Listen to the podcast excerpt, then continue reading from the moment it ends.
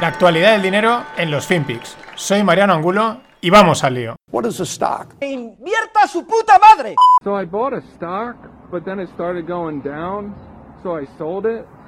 But then it started going up, so I bought it again. But then it started going down again. But I thought it would start going up again, so I bought more of it. But then it just kept going down, so I sold it again. But then it started going up again, but I thought it would start going down again, so I didn't buy it again. But then it kept going up, so I bought it again, and then it started going down again. But I thought it would start going up again, so I bought more of it, but then it kept going down, so I sold it again. Hola no financieros, ¿qué tal? Bueno, yo pensaba que después de que ya no está Trump, pues iba a costar encontrar entradillas así divertidas como las que nos, nos otorgaba Donaldo. Pero no, para eso está TikTok, para eso están los nuevos inversores, los nuevos traders, los Robin Hooders en TikTok haciendo vídeos. Vídeos como este en el que, pues bueno, está contando, eh, compro la acción y entonces baja, entonces la vendo y entonces sube y entonces la compro y entonces baja y, y así de forma indefinida. Podríamos pensar que es broma, puede ser, puede ser que sea hecho de una manera jocosa, irónica, o puede que no lo sea. ¿Por qué? Pues porque a los hechos me, remito, por lo que está pasando en el mercado. ¿Cuál es el caso? El caso es lo de GameStop. Primero, ¿qué es GameStop? Son tiendas de, videojuegos. Hace, creo que hace ya 3, 4 años que en España cerraron totalmente y, vamos, se fueron de España, son americanos. Pero bueno, la empresa seguía subsistiendo. Parece ser que, bueno, estaba evidentemente la, acción totalmente deprimida, pero bueno, mm, parece que habían conseguido reestructurar, eh, ahorrar costes, etcétera, reenfocarse y parece ser que el, bueno, el vender el videojuego de forma física en una tienda, pues aún estaba como, aún tenía opciones, ¿no? Aún parecía que podía remontar. Hay que tener en cuenta que los videojuegos ya no es que se ve todo, ya no los videojuegos, cualquier cosa se esté vendiendo digitalmente sino que en tema online, sino que es que los videojuegos encima la mayoría de las veces es de descarga, te lo descargas directamente, o sea, no hay, no hay otra forma, ¿no? Pero bueno, en esas estaba GameStop, había gente como Michael Barry que, apostaba por ella, habían bastantes inversores que decían, oye, que esta gente, que hay una oportunidad aquí, que esto igual remonta, eh, están haciendo las cosas bien y, no, lo, no lo demos por muerto, ¿no? Bueno, ¿qué pasaba el viernes? Eh, GameStop estaba ya en unos 40 dólares y el viernes se iba directamente a 70 dólares, pero así, a lo bestia, eh, pero de una manera loca. Mm, ¿Cuál es la historia de trasfondo? Bueno, perdón, hoy lunes, eh, pues si el viernes cerraba en los 60, había llegado a estar a 70, pues hoy llegaba a los 159 dólares, o sea, subida un 144%, para luego caer a los 60 y bueno, pues probablemente cerrar, si no en rojo, eh, casi como el viernes. Una auténtica locura. ¿De dónde viene toda esta historia? Que esto es lo. Por eso decía lo de. No sabemos si es verdad o mentira. De un foro. De un foro de Reddit. Reddit es, el, es uno de los grandes foros de internet. Donde hay, pues eso. hilos de mil cosas. Y hay un hilo que se llama Wall Street Bets. Y bueno, pues ahí la peña se ve que va poniendo. Pues va a pasar esto, va a pasar esto otro vamos, estilo lo que pasa en el mundo cripto, ¿no? Que se mueve mucho en redes sociales y pampean criptos, pues todo esto y todo el mundo entra y sube, ¿no? Pero esto parece que ahora este ha pasado al mundo de las acciones y bueno, pues era eso, empezaban ahí a apostar y se lanzaron todos en tromba y hicieron subir la acción de una manera bestial.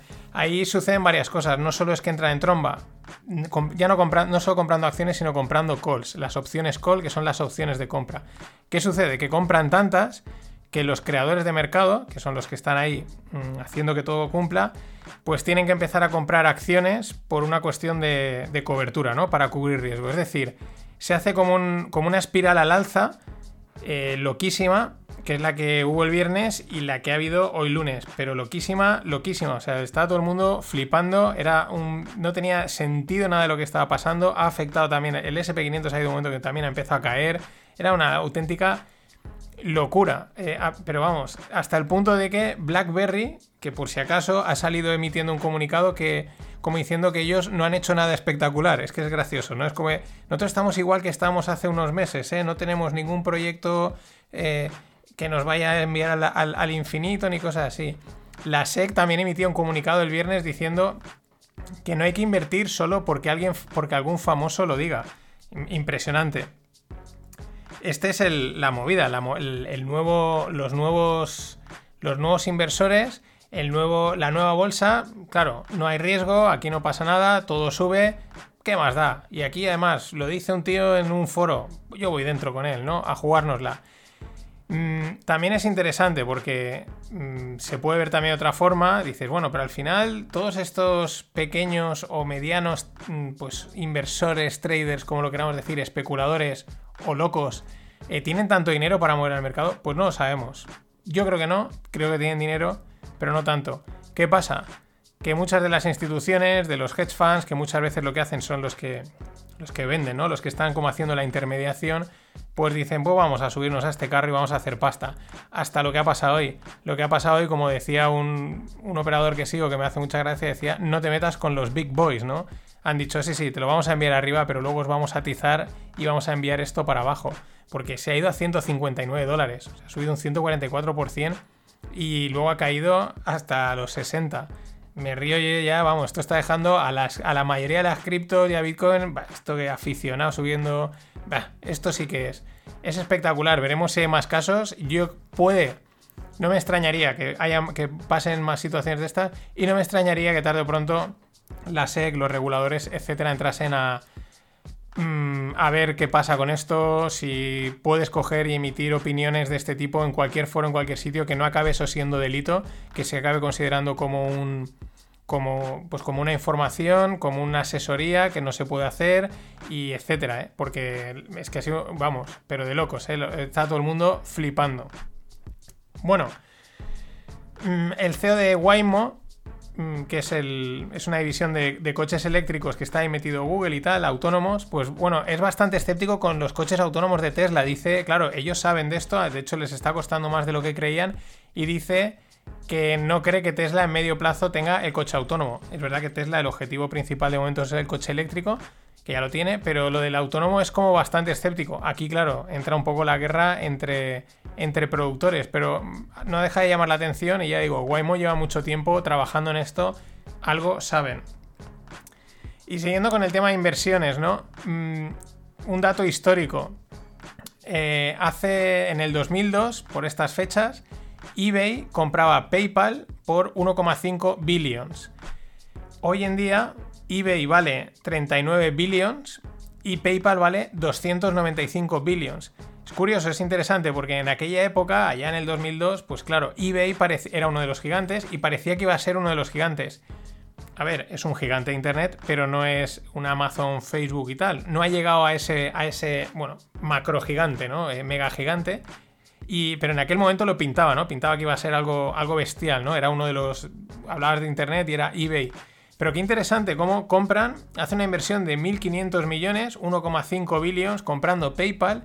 Y gracias a esa inversión, hoy casi son más valiosos por PayPal que por sí mismos, ¿no? Que es también, esto lo podemos eh, a veces eh, trasladar a, las inversiones normal.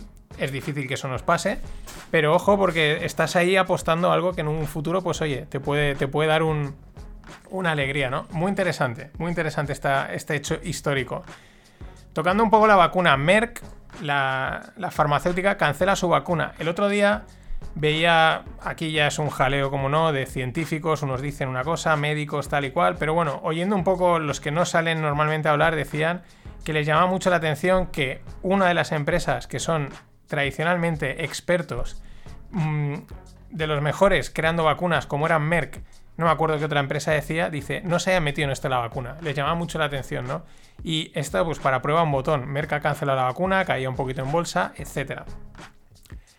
Y hablando de vacuna y de esto, os dejo también en la newsletter un, una entrevista que hacen en The, Spiegel, está en inglés, o sea que no, no está en alemán, a un virólogo alemán, alemán llamado Drosten. Se ve que es allí una de las referencias, bueno, no sé de qué la cojea, porque ya sabéis que aquí pues, se dice que solo salen a hablar unos científicos, los que cuentan lo que se quiere oír, los que otros se les calla, en fin, el jaleo este informativo que hay.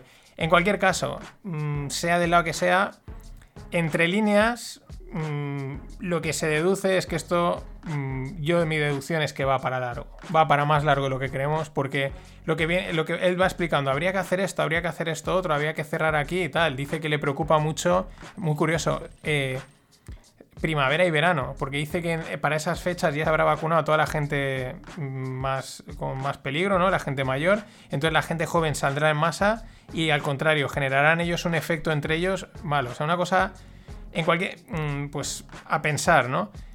Pero lo que es curioso es que al final yo lo que deduzco de todo el artículo, ya digo, puede ser que unas cosas esté acierto, ¿no? Y tal, es que tiene que estar todo muy coordinado entre todos los países. Todas las medidas coordinadas, todo muy bien organizado. Lo cual no está pasando ni va a pasar. Con lo cual hay que armarse paciencia porque esto va para largo.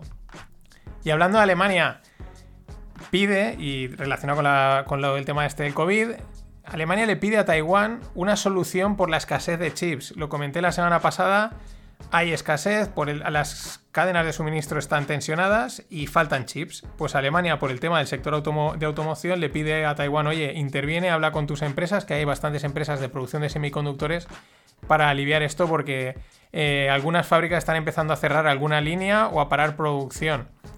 ¿Qué hacen los productores de chips taiwaneses? Como Taiwan eh, Semiconductor no sé qué, que no me viene el nombre eh, pues ahora planean otra subida de precios porque claro, hay una escasez y oferta-demanda, ya hicieron una hace poco, en fin. Ahí está, ahí está, la tensión post o pre o in COVID, porque no sabemos en, qué situación estamos. Y hablando de chips, y casi, bueno, y de rebote, claro, bueno, el malvado, ¿no? Bill Gates Patente de Microsoft para revivir digitalmente a los seres fallecidos. Al estilo Black Mirror, aquellos que hayáis visto la serie, la serie la verdad es que hay varios capítulos, yo creo que ellos debían de estar en esa serie ya informados de ciertos avances, porque no puede ser que hayan clavado tantas, tantas historias. Pero esta es de, uno de los capítulos, ¿no? Eh, revivir seres queridos a través de chatbots. Es decir, pues utilizando toda el historial digital de la persona fallecida, fotos, mensajes, notas de voz, etcétera, inteligencia artificial y tienes un chatbot que es, pues, yo qué sé, quien sea, ¿no? la persona fallecida. Entre lo fascinante y lo terrorífico, como siempre.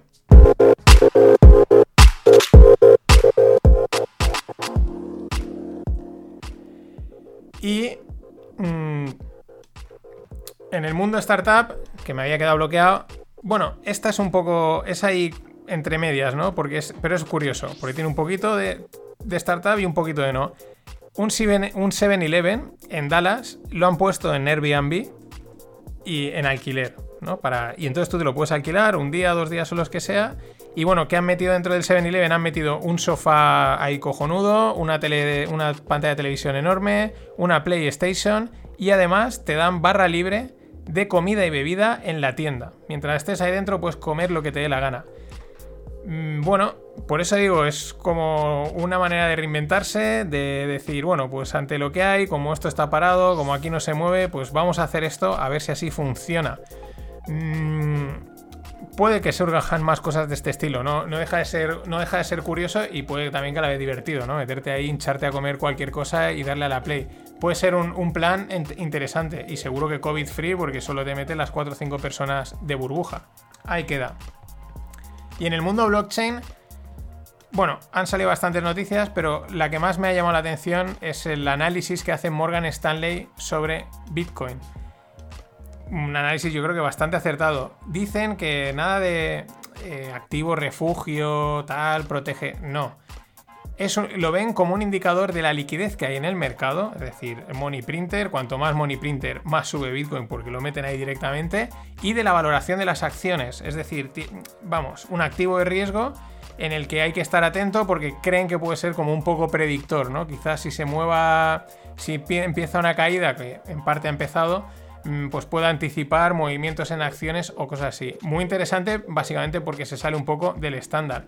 Salían más noticias del mundo institucional. BlackRock, que es uno de los grandes gestores de, fondos de indexados, pedía permiso para invertir, para meter Bitcoin en un par de sus fondos y se lo han dado. La gente estaba muy contenta, pero ojo, eh, esta gente, bueno, para meter Bitcoin con futuros, es decir, pueden hacer un poquito de especulación. No tienen por qué ponerse largos, pueden ponerse cortos y pueden hacer distintas estrategias. Mucho ojo que aquí La gente se viene muy arriba cuando los grandes dicen que entran, pero estos juegan en otra liga con otro tipo de, estrategias y no son compro, solo compro, compro y holdeo. Pueden hacer mil cosas.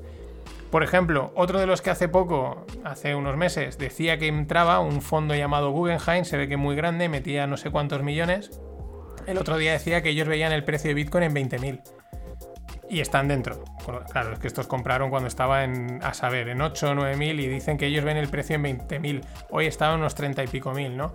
Y en este vaivén, porque empieza a ser un vaivén, una empresa del Nasdaq eh, que hace también unas semanas compraba Bitcoin, igual que hacía Michael Saylor con MicroStrategy, como eh, mi moneda es Bitcoin, pues tenemos ahí una posición pues se salía el otro día. Decía que no ve, no ven nada, una empresa tecnológica, no ve nada claro el tema este del, doble gasto, que ese, ese bug, por así decirlo, que pasó, y ellos no lo ven claro y se salían. Pero, pues, donde se va uno entra otro. Ha aparecido otra empresa que han comprado 150 millones porque ellos sí que creen que es la moneda del futuro, etc. Aquí hay platos para todo el mundo. Eliges el que más te gusta, te sientas a la mesa y te lo comes. Esto es todo. A ver mañana qué pasa con GameStop, que esto es divertidísimo, de verdad. Hasta entonces. Always look on the bright side of life. Always look on the light side of life.